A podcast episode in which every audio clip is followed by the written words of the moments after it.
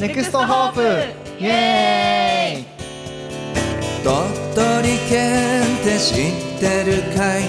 始まりました。始まりました。株式会社グッドグロー代表をやってます亀井です。鳥取熊の大塚と申します。よろしくお願いしますこの番組は挑戦している人したい人を応援。次世代の山陰を担うホープ人材をゲストにお招きしビジョンやパーソナルな部分を深掘りしていきながら明日が楽しみになりそうな話を展開していきます。ビジネスや移住行政の取り組みなどの情報も組み込みながら女性の観点や視点も取り入れたビジネストーク番組です。ワークライフにおいてプラスになるヒントを皆さんにお届けしていきます。素晴らしい文章ですね。さすがですね。これ私が考えたんです。さすがですね。はい。生で聞けてよかったです噛まなくてよかった。噛まなかったですよね今、はい。初回なのに。期待してましたちょっと。絶対噛むもんかと思ってやってたんで。皆さんそうこのような番組なのであの初回なのでちょっと慣れないところがあるんですけども、そうですね。最後までしながらやはい最後まで聞いていただけたらと思います。はい。でそんなところであの飛び入りゲストちょっと自己紹介させてもらいましょうかすいません。あのカメラマンで今日撮影のために来てもらってたんですけどどうぞ。飛びゲストのえっとこんな方申します。めっちゃ緊張してる。めっちゃ面白い。もう突っ込んじゃってすいません。はい、こんな感じで今日は楽しくやっていこうと思いますので、はい、お願いします。この番組はキハチプロジェクト帰ってこいよキャンペーンの制作協力でお送りします。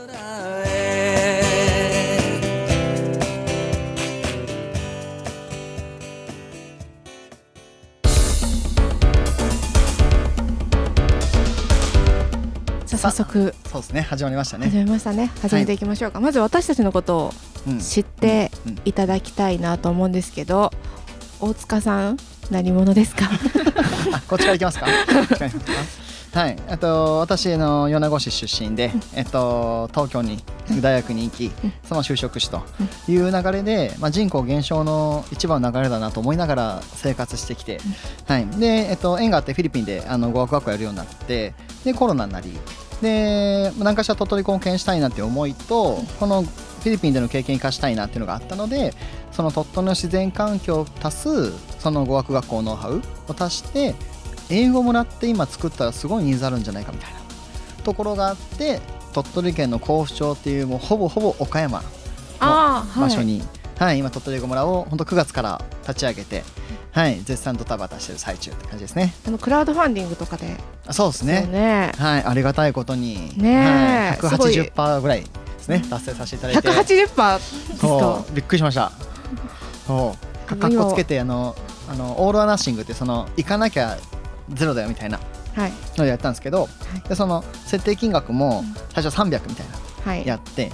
で営業さんからなんかそのさ行かなかったらゼロだから100に下げてまず達成しましょうみたいな。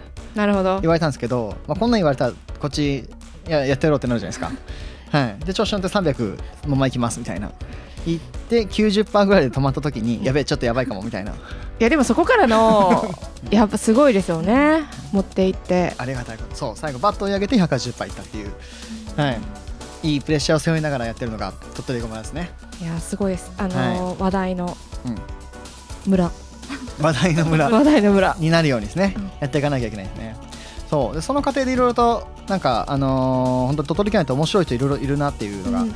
あって、まあここにつながるんですけど、まあ、その話ちょっと後半に、そうですね。はい、持っていこう私と思いますのでで出会い？出会いというかとうん。かきっかけとかそうですね。はい、はい。というところでちょっと亀井さんも自己紹介をお願いしていいですか、はい。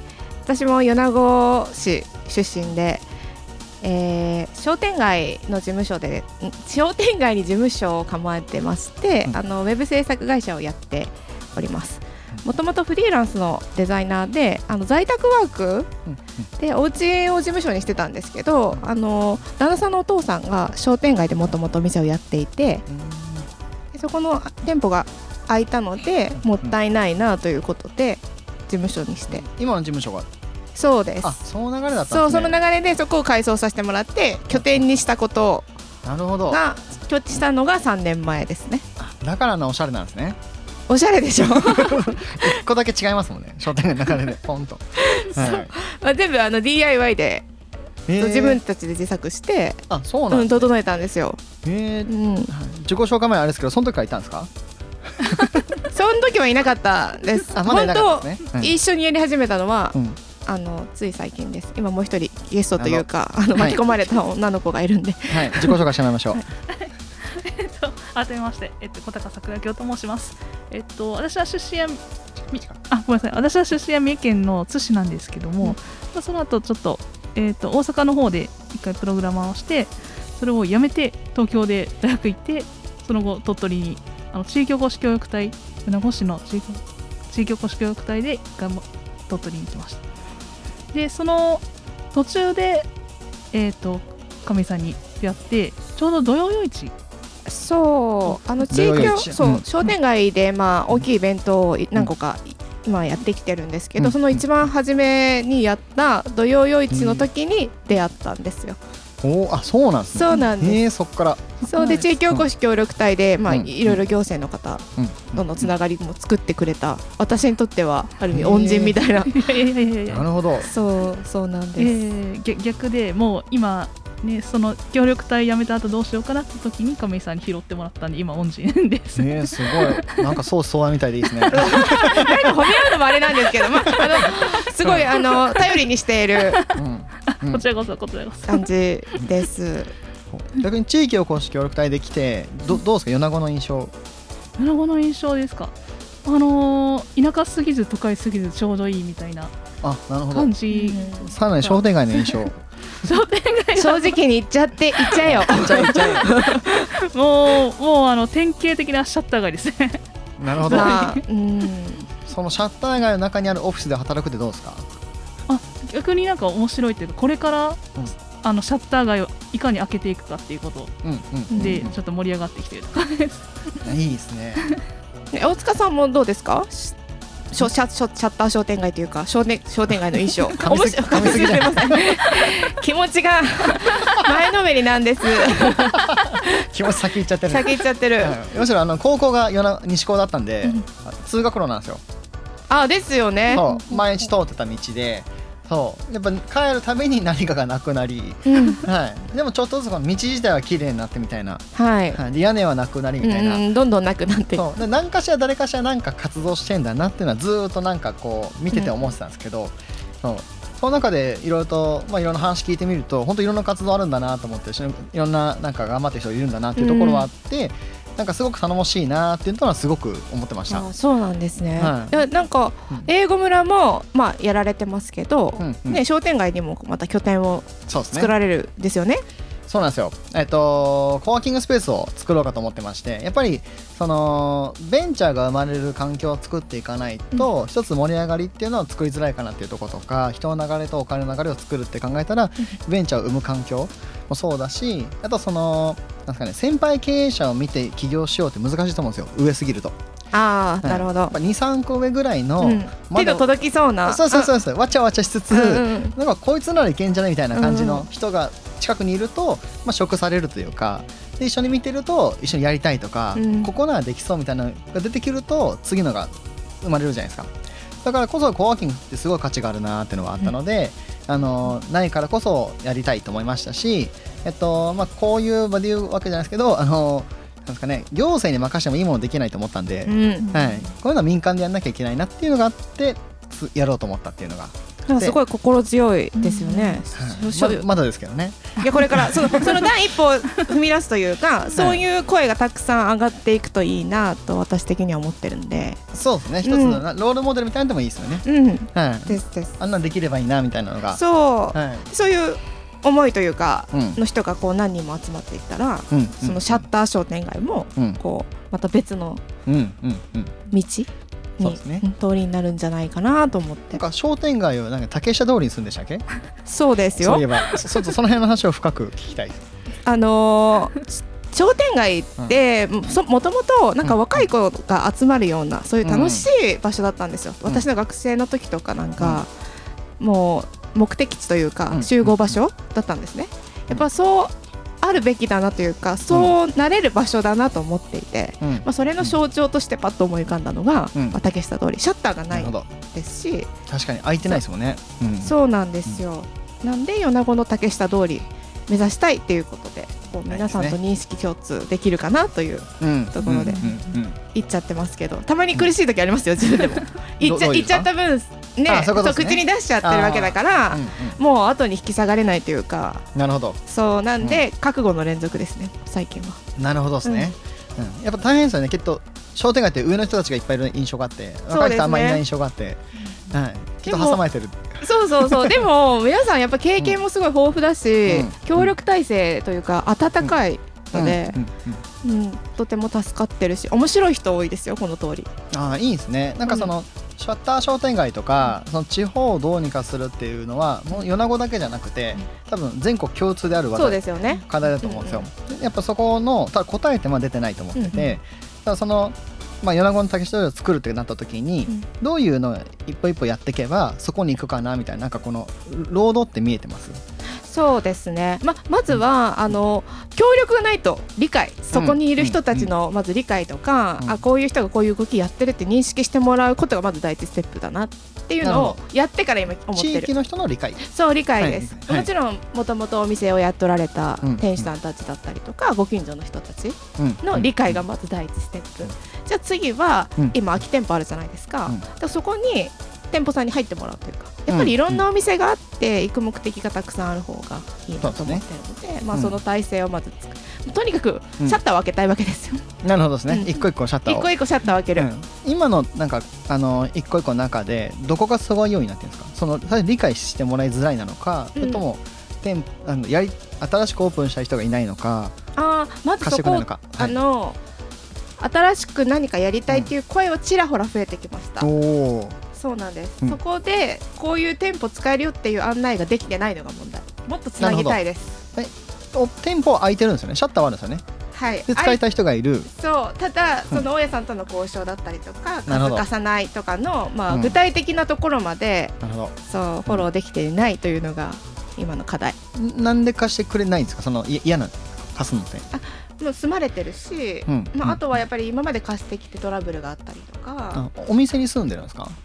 お店が店舗だったり後ろが住居の時も,、あもうな長いから。そうパターンもあるるしそこに住んでなくてもう息子さんのうん。代になっててとか管理してないとか誰が管理してるかわからないとか、なるほど。うん。まあ、いろんな問題、いろんなって片付けちゃうとあれなんですけどあるわけですよ、で一つ一つ今あの対処していってると。そうです。なるほど。じゃあいいですか米子の竹下でできるようにはい。します。盛り上げていきましょう。はい。はい、でちょうど今日あの一曲紹介できればなと思ってまして、はい、私の鳥取語村なんですけどこれをあの石川のですね有志のあのアーティストの方があの歌を作っていいですかと言われぜひぜひというところで作ってもらったすごいこの耳に残る歌っていうのを作ってもらったので確かに残りまましたね。はい、もうゲストに来てもらって その話をしてもらうと思うんですけど、とりあえずまず聞いてくださいというところで、はい、鳥取語村の歌です。お願いします。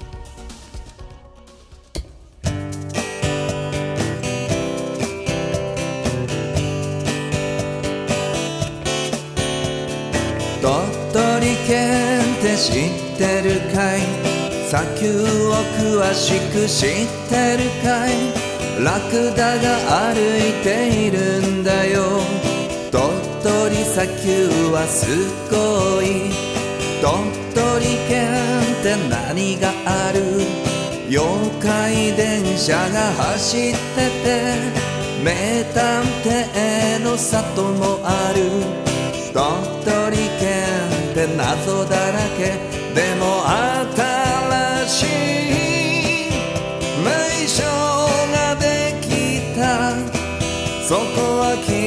たら英語話してる。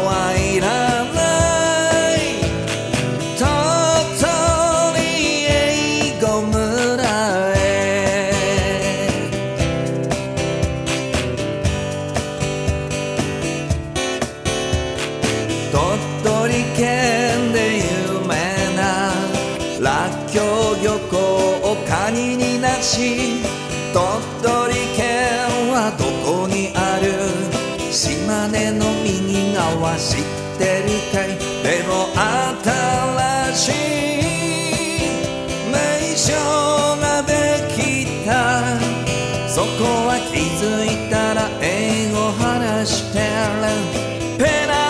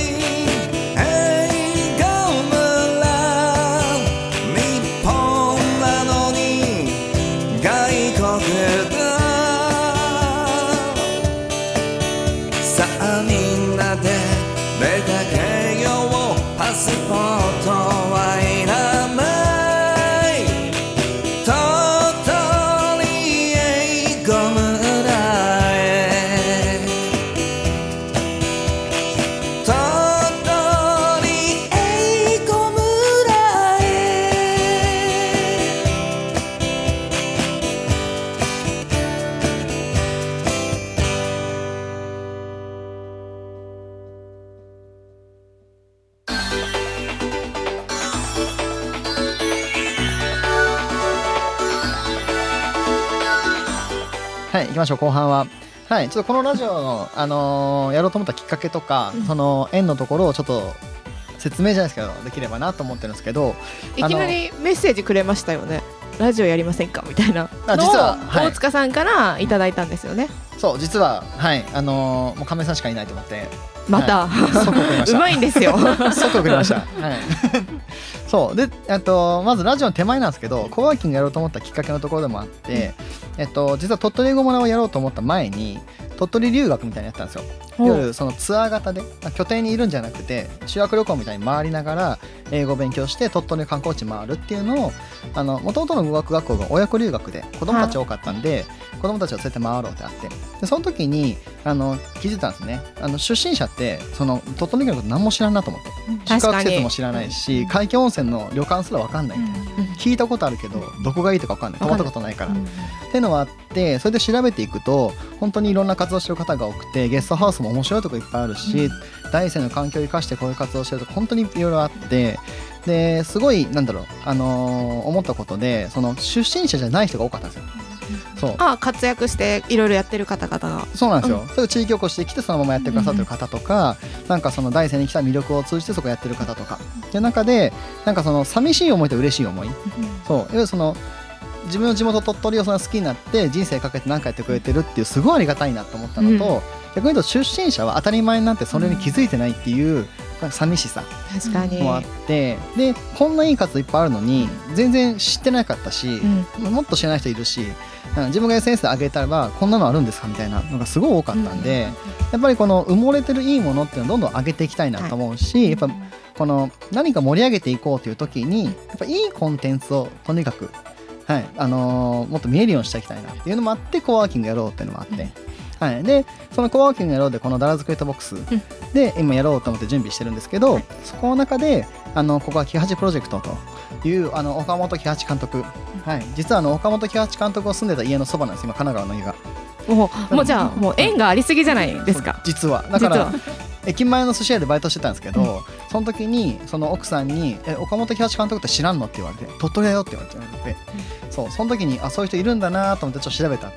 で帰ったらその聞かれると思わないから、うん。はい、すごい縁を感じたっていうのもあって。あなるほど、でコワーキングやろうと思ったらそのなんかいいものをちゃんと見える化したいっていうところのきっかけと、はい、でそれをやっぱこの出していくときにこう放送ってすごくいいなと思ったので、あのーラジオやんないかっていう時にこれはやろうと。なるほど。でその活動の中でもう商店街ですごい頑張ってて、はい、本当にあのいろいろ勉強させてもらいたい亀井さんがいたんで亀井さんとやるしかないと思って、はい、声かけさせていただいたと。恐縮です、い、やこの答えがいいのかわかんないですけど。いや私も大塚さんがすごいいろいろ活動されてるのを知ってましたし、ねあの共通の知り合いから紹介いただいて、うん。まあ、何かできたらいいなっていうタイミングでいろいろなことがねこううん。つながっていったなと思って、私最初そうそうそうね。あそのランチ会みたいなんですよねランチ会に誘われて紹介したい人がいるっていう感じでそこでお知り合いになって、うん。でもこの私も商店街で活動してるし、うん。このダラズ FM ってすごいいい場所だなと思っていて、うん。まあそこに入ってもなんか発信していけるってワクワクしかないなみたいいな、やいいですねいいですね、うん、思思ったので、はい。私もぜひみたいな感じで。やっていきましょう。絶対、あの本当面白い活動してる人多いなって本当に思ってて。私そういう人たちつながりたいですし、もっと知ってもらいたいですよね、ううこうそういうのをしてっているよっていうのを。そうそうこっちも詳しくなるしそう。はい、それが広まれば嬉しいし、うん。なんかここここきっかけでこんなことになりましたっていうのを、まあ、もう一回なんか1年後に帰ってきて聞いた人嬉しいなっていうのもあいいってですね。なんかこう、化学反応のこう大元というかなんかそういうのになり なりたいですよね。スタートですね。スタートあーめねっちゃいい、はい、っていう思いで、あのーゲストを呼びながら、うん。本当に根掘り葉掘り聞きながら、思いを聞きながらこういうことをしたいっていうのを聞きながらなんかここをきっかけの場所きっかけの時間にしていきたいなっていうのが本当思いのところなんで。うんはい、あのー来週からどんなゲスト呼ぼうかって本当ドキドキワクワクで今、はい、そうあの次戦多戦多戦そうですね。はい。問いませんって感じですよね、もうそうですね。うんもう本人何もことか知らんできたのもこっちも根掘り葉聞くんで。聞くし これなんか言いたい宣伝したいみたいなのがあれば、どんどん持ってきてもらいたいですよねじゃんじゃん聞きますね。じゃんじゃん聞いてはいきたいなと思ってますい。はい。なんでもうじゃんじゃん紹介してくださいっていうところで。はい、はいまだ次回はうんゲストが決まってないでますよねだ、そうですね決まってないですね。はい。なんで挑戦してる人したい人しようとしてる人？してる人、はい。うん、あの人すごいよみたいなうんうんんうん。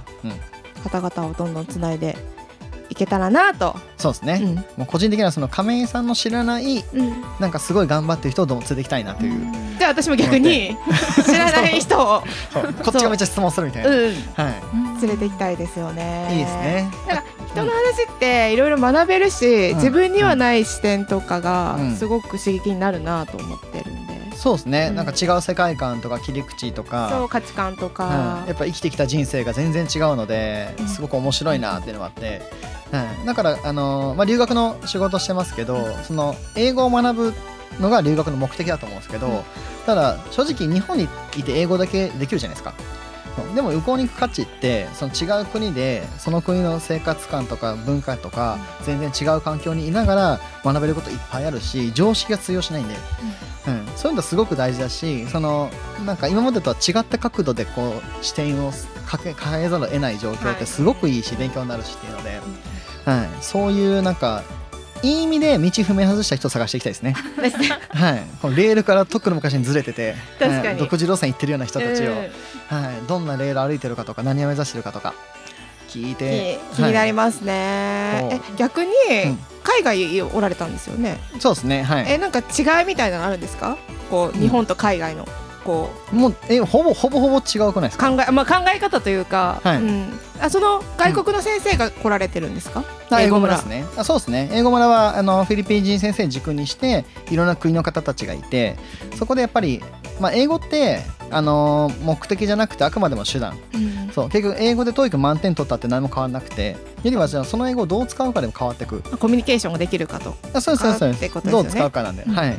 なんでやっぱりその多文化理解ってすごい大事だなと思って、やっぱ宗教観って日本にいると分かんないし、豚食べれないなんでひ牛食べれないなんでとかうんそう酒飲めないなんでとか、うんうん。そういうところから始まり、えっと、料理って全こんな風に作るんだこうなんだとか、そう。やっぱあのいろんな考えも違うし国の特徴も違うしっていうのでなんかじゃあ、えっと、英語に関しても日本で学ぶと American English しか学ばないと思うんですけどでもイギリスの British English もあってシンガポールとかインドみたいなもう独自の進化もあってそう。で何がいい悪いじゃなくていろいろあるんだって知ることが大事だなっていうのもあって、はい、そういう場所にしたいなと思ってます。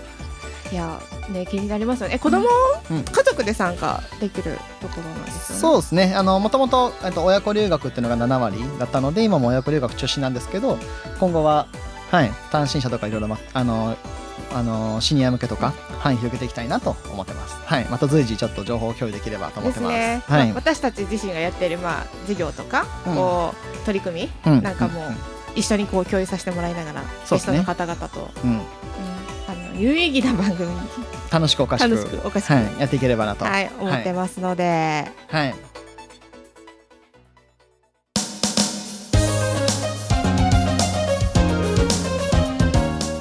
という間でしたね。あっという間でしたね、はい。うん盛り上がったぐらいに終わっちゃってもっと喋りたいないんで、また喋りましょう、はい。次回に持ち越しで。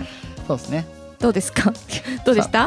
今日の感想をちょっとまとめてもらいましょう。難しい。まとめられるかわかんないですけどもあの私自身あの要は I ターンあの新規で移住してきた身なのでそれでそのまま地域を盛り上げようとしてもやっぱり難しいなと思っててで今回お話聞いてやっぱり改めて地元の方が頑張ってるっていうのはすごく大事だなと思ってて、今もそういう頑張ってる地元の方を応援していくスタイルにで私も できることをやっていこうかなっていう素晴らしい感想をいただきました。ありがとうございます。